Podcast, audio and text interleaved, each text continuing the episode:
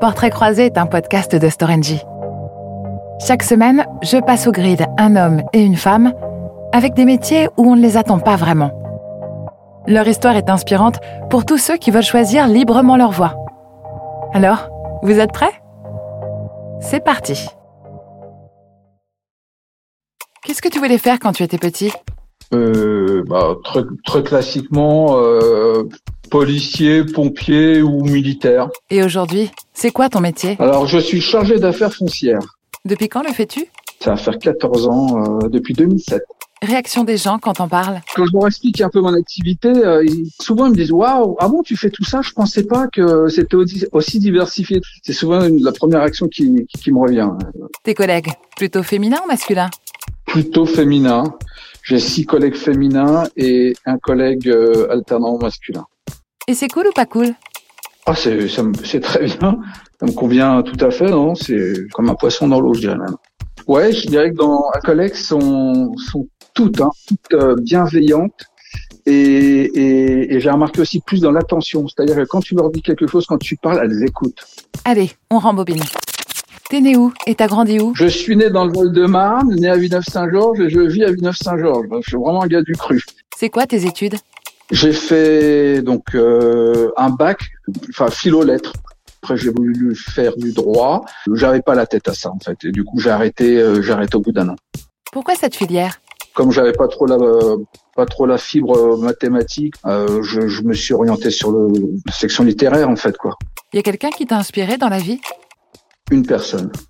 J'ai croisé une personne euh, qui m'a inspiré, ouais, ouais. un collègue, un gazier. J'aimais, j'aimais bien l'homme euh, qu'il était, euh, droit, euh, franc, avec du charisme. Je pense assez régulièrement à lui encore. Ouais. Son attitude, euh, sa façon de dire les choses.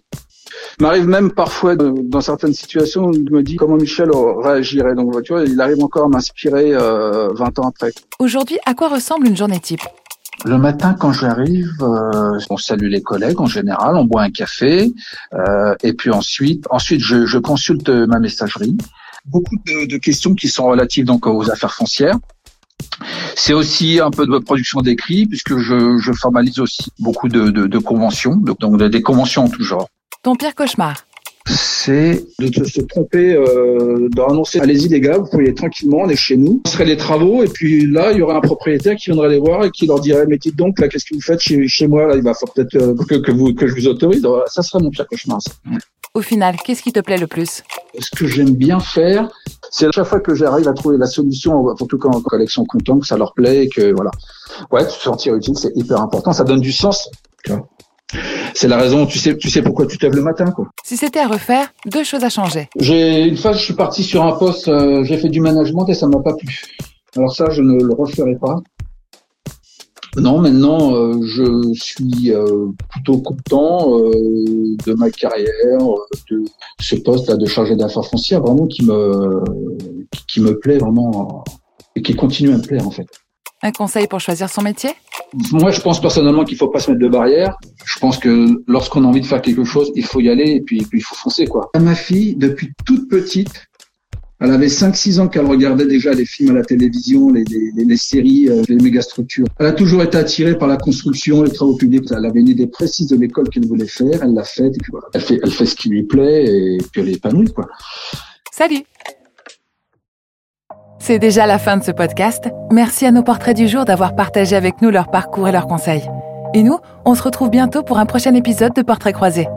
D'ici là, portez-vous bien.